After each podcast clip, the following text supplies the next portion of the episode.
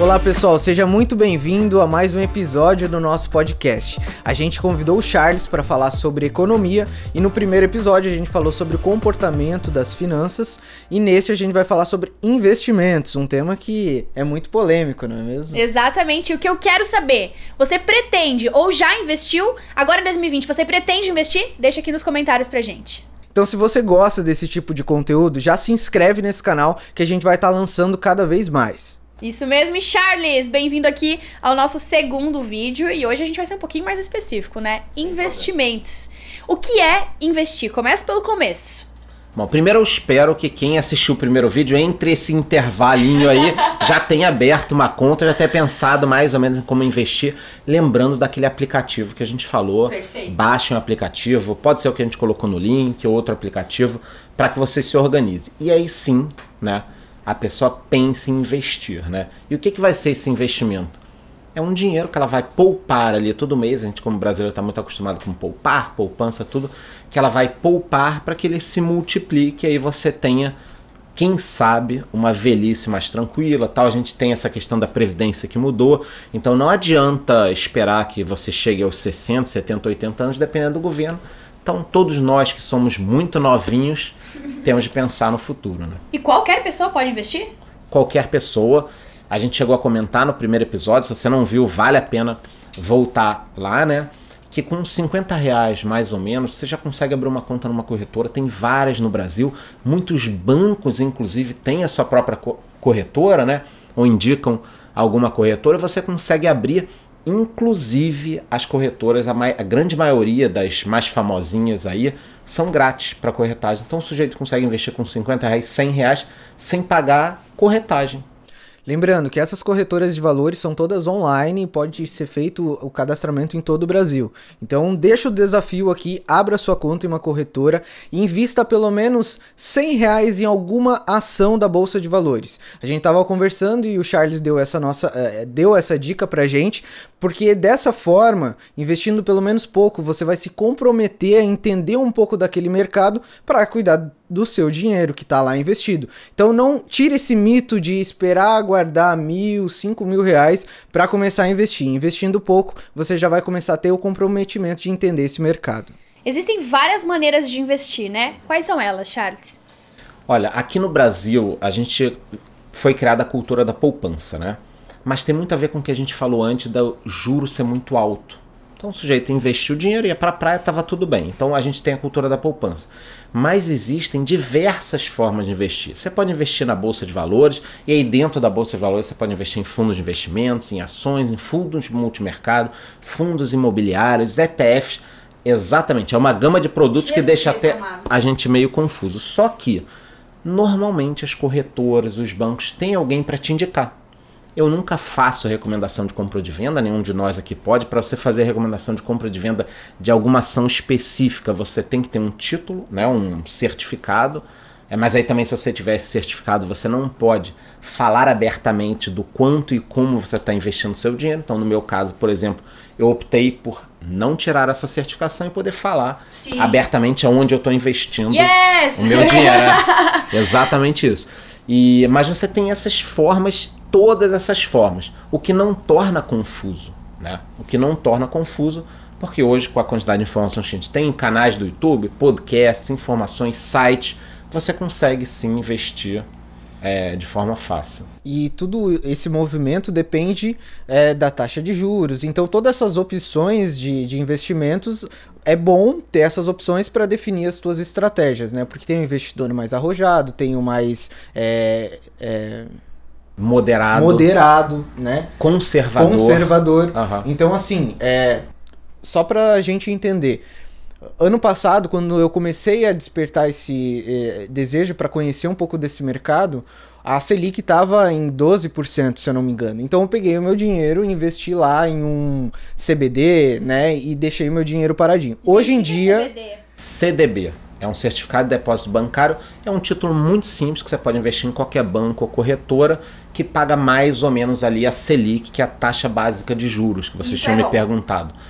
Hoje é muito pouco. Porque antigamente era maior essa taxa. Então. Era maior, mas são títulos, não existe, não existe nada sem risco, tá? Não existe nada sem risco. mas esses títulos, esses CDBs dos bancos, são garantidos até um determinado valor pelo fundo garantidor de crédito. Então muita gente gosta de investir nesse tipo de produto porque quer segurança. Só que antes a gente tinha um pouco de segurança e uma boa rentabilidade. Perfeito. Agora a gente tem um pouco de segurança e quase nada de rentabilidade, o que faz com que as pessoas busquem um risco um pouquinho maior. Não estou recomendando, estou dizendo o que vem Sim. acontecendo. Um risco um pouquinho maior para ganhar alguma coisa. A exemplo dos fundos imobiliários, que eu falo muito no meu canal. Há poucos meses, ou um ou dois anos, eram 100 mil investidores no Brasil de fundos imobiliários, pouca gente, né?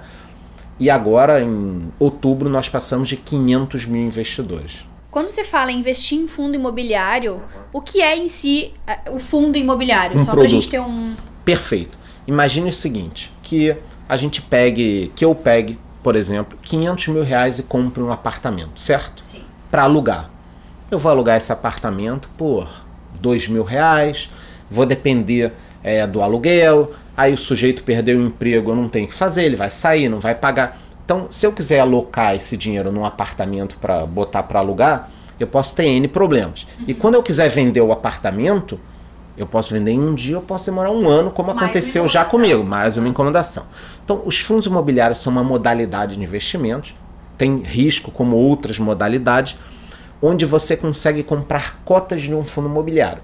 Então, um fundo, ele monta uma carteira que pode ser de shopping center, que pode ser de salas comerciais, podem ser galpões logísticos. Então esse fundo compra lá 10 shoppings, por exemplo, tá? E você pode adquirir cotas desse fundo, tá? A partir de 100 reais, 50 reais. E aí o dinheiro que o fundo arrecada com o aluguel das lojas, ele paga para os cotistas. Ai, que legal isso! É, então você ideia. consegue com 50 reais, 100 reais, ser sócio de um fundo que é dono de shoppings, de um fundo que é dono de galpões logísticos, de um fundo que é dono de salas comerciais. É dessa forma que funciona. Por que, que vale a pena pra essas pessoas, por exemplo, ah, eu vou investir 50 reais? O que, que muda pra eles, sendo que é tão pouco dinheiro que eu estou investindo? No fundo imobiliário, É. porque na realidade esse fundo imobiliário captou 500 milhões, captou um bilhão para poder comprar esses shoppings. Entendi. E aí ele distribui 95% do lucro, no mínimo. Né? Mas aí tem as taxas de administração, tem tudo. Mas é um produto muito interessante, porque ele tem uma volatilidade, ele oscila um pouco menos que ações, se for um bom fundo imobiliário, mas te dá uma rentabilidade interessante. A minha carteira de fundos imobiliários, que eu falo bastante esse ano, foi assim excepcional, alguns performando com 30%, 40%. E tu investe mais em fundo imobi- fundos imobiliários do que em outras, outras modalidades? Eu invisto bastante em ações, fundos imobiliários e um pouco em fundos multimercado. Os fundos multimercado são como se fossem fundos que investem em vários produtos. Algumas pessoas não gostam porque eles cobram uma taxa de administração. Eu acho interessante e comecei o meu movimento mais moderno de investimento nesses fundos, porque é uma forma de você investir onde tem um gestor cuidando para você. Né?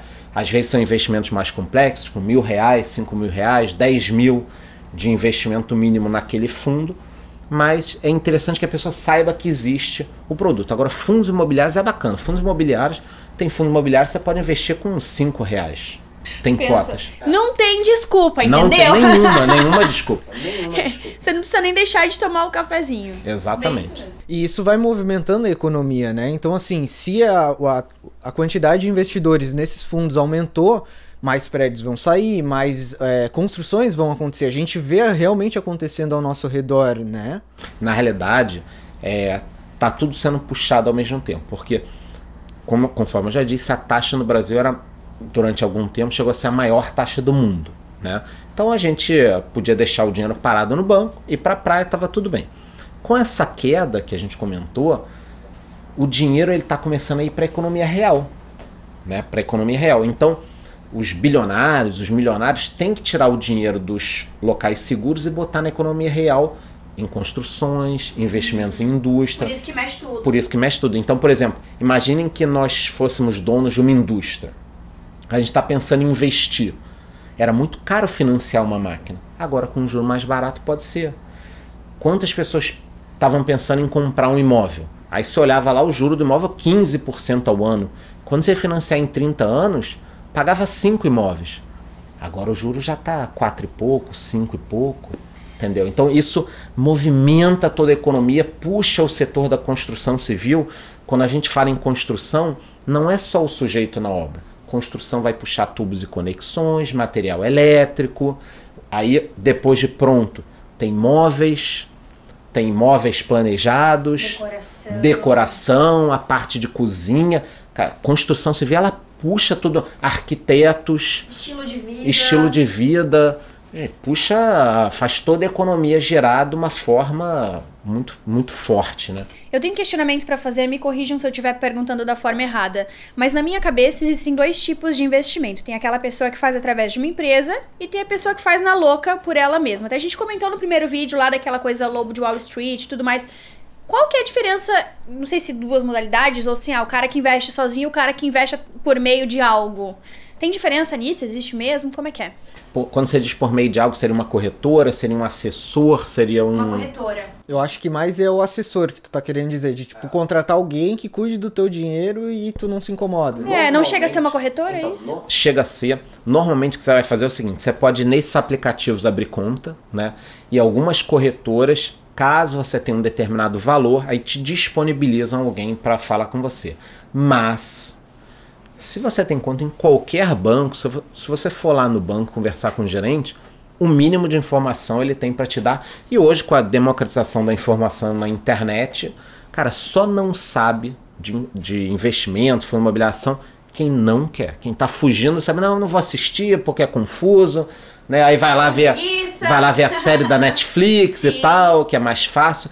E aí tá perdendo a oportunidade, porque um ano perdido lá na frente vai fazer toda a diferença. É, eu vi um, um texto, esses, ouvi não, né? Eu li um texto esses dias que dizia que se você investir durante dois anos com 20, você vai ter mais dinheiro do que se você investir bastante dinheiro ao final da vida, assim, entre aspas, né? Vai lá, com 60 anos, assim. Sim, porque acumula todo o período, né? A pessoa com 22 anos até os 30, se ela ficar depois mais 40 anos investidos, aqueles 40 anos de juros vai ser sobre todo o dinheiro.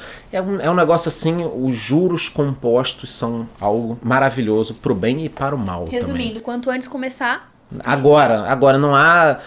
Não, não pausa o vídeo, não. Acaba o vídeo e vai investir. Não pausa o vídeo, acaba o vídeo e vai lá correndo investir, né? Junto também na parte dos investimentos, tem aquela correria toda que a gente vê nos filmes, que vê, enfim, ai, caiu, levantou, não sei o que, todo mundo ligando, nananã.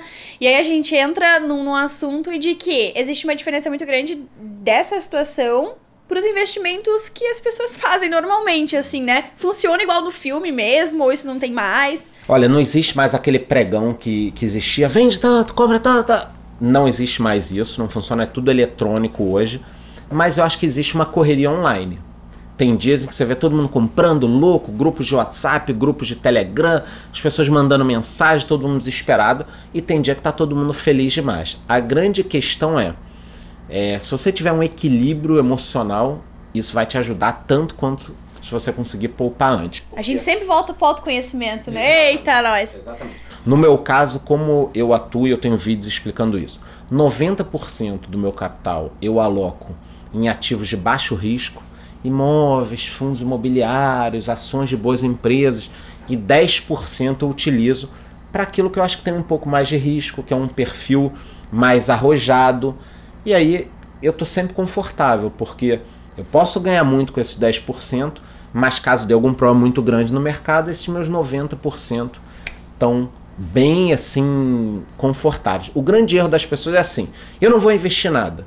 Aí de repente eu vou investir tudo. Porra, aí você acaba ficando bipolar. Uma hora uma coisa, outra hora é nada, outra hora tudo. Então, às vezes a pessoa demora um tempinho até ela calibrar e entender o seguinte: faça aquilo que te deixa confortável. Ah, eu não fico confortável de investir mil reais em ações. Não invista. Pronto. Se isso vai te deixar desconfortável, não invista. Agora, busque informação, entenda porquê que isso está acontecendo, entendeu?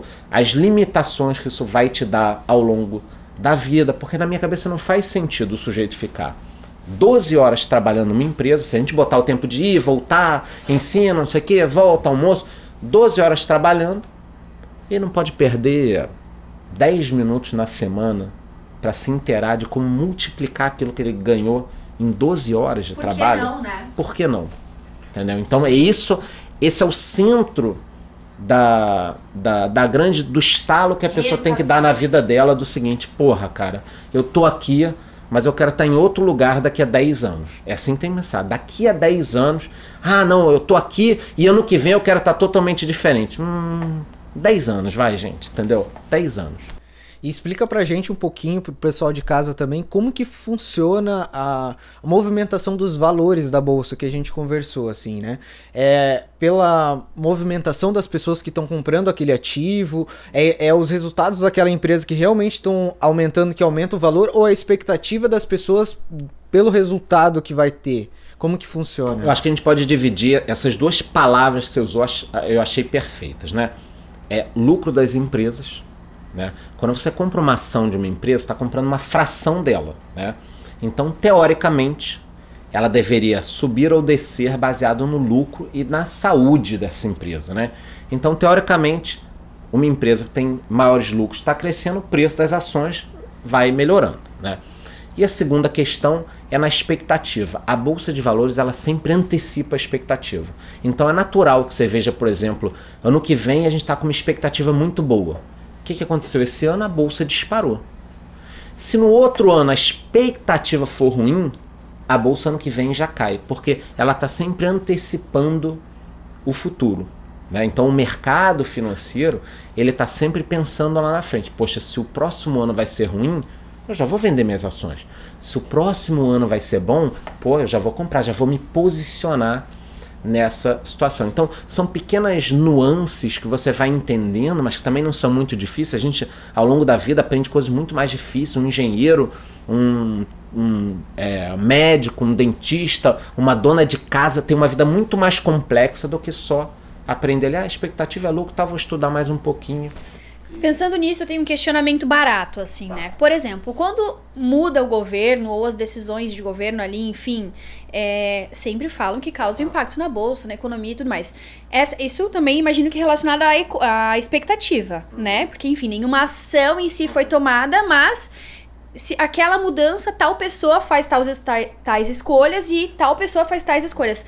Isso também é através da expectativa? Perfeito. Eu vou te dar o exemplo das eleições na Argentina esse ano ainda, 2019, se você está vendo esse vídeo em 2020, ano passado, né? Saiu uma pesquisa em agosto, se eu não me engano, de 2019, sobre as eleições na Argentina, né? E o presidente, na época, estava muito atrás e a candidata, que era muito ruim, estava na frente. Então, só por causa dessa pesquisa, no dia seguinte a bolsa caiu 35%. Jesus Quer dizer, nada tinha acontecido, as eleições ainda iam acontecer e a bolsa caiu 35%. Por quê? Porque o sujeito pensa o seguinte: poxa, se essa pessoa ganhar, o país ano que vem vai piorar. Então já vou vender minhas ações. Foi tipo o que aconteceu quando o Lula foi solto ali, né? Exatamente isso. As pessoas vendem pensando assim, cara, eu não vou esperar para ver. Não, não, não, vou arriscar. É então, dinheiro, é, é minha expectativa. Grana. Da mesma forma que quando o Bolsonaro foi eleito, falou, pô, vou botar Paulo Guedes, vou botar Sérgio Moro, vou botar. O pessoal olhou e falou, pô, a equipe é muito boa. Eu vou investir porque a expectativa ficou boa. Né? Então, esse é um fator muito é, é, importante e nessa área internacional, 2020 pode, né, tende a ser um bom ano para o Brasil, porque no mundo a gente não está com tanta opção de investimento para investidor externo. Então, a Argentina está péssima, economia. Venezuela está péssima. México, péssimo. Né? Bolívia teve problema recentemente. Então, quando o investidor olha para América Latina, o cara vai riscando no mapa, opa, sobrou, sobrou esse aqui. cara aqui. Entendeu? Então, se a gente fizer o dever de casa direitinho, pode vir dinheiro de fora. E aí o dinheiro, conforme a gente falou, gira. A economia tem muito projeto bom para sair no Brasil, projetos de saneamento, aeroportos. A gente está aqui no sul. O aeroporto de Floripa era muito ruim, Florianópolis. Melhorou pra caramba. Melhorou pra caramba. Isso pode acontecer em todos os aeroportos. Foi investido, se não me engano, lá 300 ou 400 milhões ali. Imagina é, tanto que ele virou um centro de convívio de final de semana lá claro. em, Floripa, né? Agora imagina é, aeroporto pelo Brasil, saneamento, estradas, portos... Cara, Faz isso, tudo melhorar. A gente não tem nada. Entendeu? A gente não tem nada. A gente tá vivendo, acho que, um momento de ouro no Brasil, Exato. né? A Ibovespa tá batendo recordes de ponto e tudo mais. E, e, eu me sinto perdendo a oportunidade de estar tá fazendo parte dessa festa, né? Então, por isso mesmo que o ano que vem quero investir na Bolsa de Valores. Ou esse ano, né? Quem tá assistindo já em 2020. Vocês não participaram da festa e vão ter a ressaca. É esse verdade, é o pior, né? Não, mas eu vou com calma porque eu vejo tuas dicas Sim. e eu sei que quando todo mundo tá investindo é melhor ficar paradinho do que perder dinheiro, é. né? Ei, pra gente recapitular, então, só pra quem tá em casa, quem não investe, vamos lá, dois, três passos para começar nesse universo.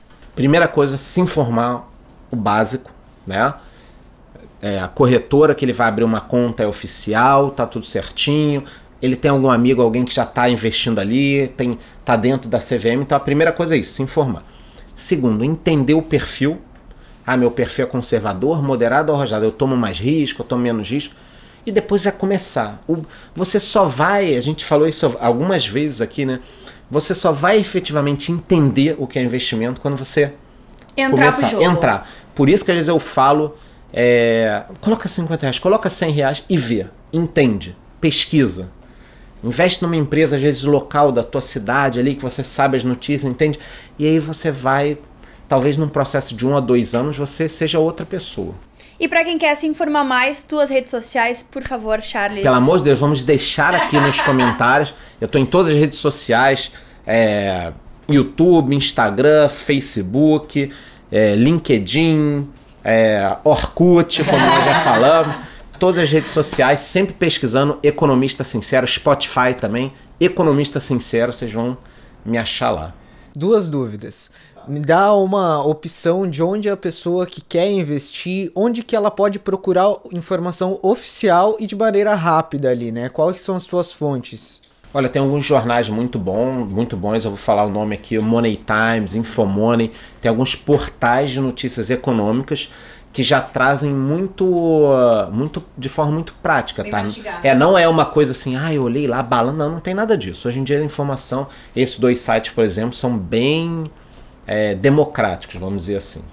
E mais uma dúvida pessoal minha, né? O que, que são dividendos? Eu sei que a empresa tem lucro, né? E quanto mais ela se valoriza, mais eu ganho também. Mas tem outra parte que é os dividendos, né? Explica um pouquinho pra gente. Existem vários perfis de empresas, tá? Mas normalmente cada empresa, cada caso é um caso, cada empresa é uma história, vamos dizer assim. Mas algumas empresas que têm lucros, elas pagam parte desse lucro, elas dividem esse lucro com os acionistas. Então, ao comprar um, uma ação, que conforme eu disse é um pedaço de uma empresa, quando essa empresa distribui o lucro, você recebe os dividendos. Então, esse ano, por exemplo, eu tenho investimentos em empresas que me deram 7% de dividendo, 9% de dividendos. Tudo bom? Muito Exatamente. Bom. É, com uma taxa Selic de 4,5%. Quer dizer, só de dividendos, fora a valorização que as empresas deram. Ah, quer dizer que isso vai sempre se repetir? Não. Depende você tem do mercado. Depende do mercado, depende das suas escolhas, depende das suas.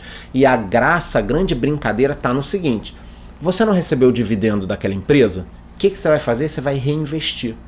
E aí, com o tempo, você vai chegar numa situação que eu estou, por exemplo, que até nos meses que eu não invisto, eu estou investindo. Porque o meu dinheiro já me rende dividendos e eu reinvisto esse dinheiro. E uma carteira saudável de investimento, ela tem algumas opções, né? Tanto empresas que talvez não valorizem tanto, mas paguem bons dividendos, tanto empresas que valorizem bastante e não paguem tantos dividendos.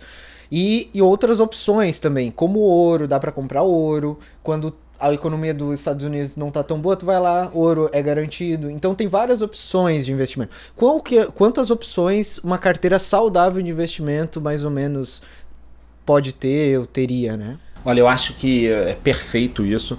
A questão da quantidade, eu acho que ela vai caminhar em paralelo com a sua evolução como investidor. Então, o sujeito começou como investidor, ah, eu acho que eu vou começar aqui, eu vou ler um pouquinho sobre ações e fundos imobiliários. Ele começa.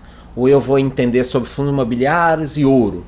Ou eu vou começar só com fundos de investimentos, porque eu não tenho tempo, eu não quero nada, então eu vou pesquisar, achar um excelente fundo de investimentos e o gestor vai cuidar para mim é, do meu dinheiro. Então eu acho que isso vai caminhando é, junto de com, acordo com cada perfil. De acordo com cada assim, perfil. Né? Hoje eu tenho praticamente todos os investimentos, até para que eu me obrigue a estar tá de olho. Né? Então, ah, eu tenho é, é, ações, fundos imobiliários, fundos multimercado. Então, até para que eu me obrigue. Para você criar conteúdo, você precisa passar por tudo Exatamente. isso e entender cada um e estar tá atualizado ali, né? Exatamente isso. E o ouro é uma das apostas para 2020 e 2021. Ô, oh, Cauê, tá bem, hein?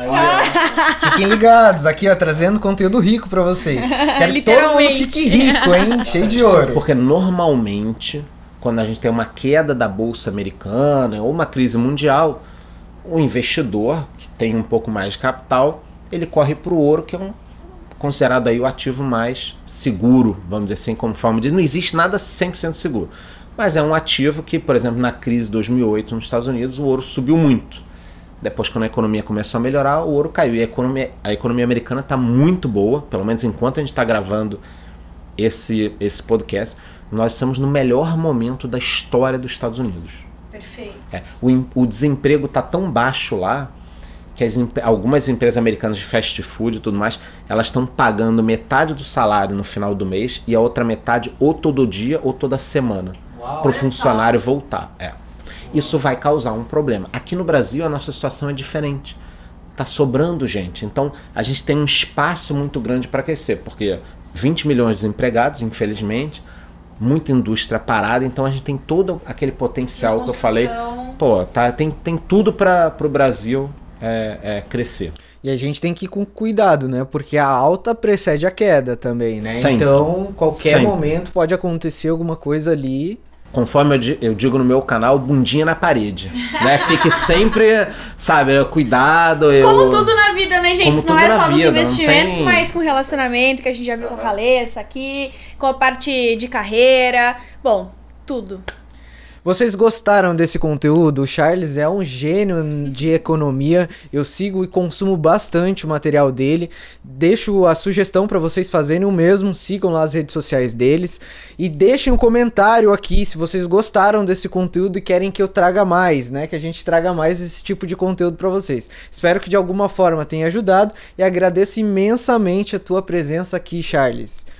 Muito obrigado e quando precisar a gente volta para 2021. Aê! Bom, gente, eu sei que esse já é o segundo vídeo de janeiro, mas a gente aqui do broadcast quer desejar um feliz ano novo, que vocês tenham muita consciência, assim como a gente quer ter muita consciência de tudo que a gente faz, de tudo que a gente quer fazer, do nosso planejamento e agora uma consciência financeira bem mais elevada, né? Uma nova vida nesse 2020, né, pessoal? Vamos ficar rico! Yes! Beijo! Beijo e até a próxima!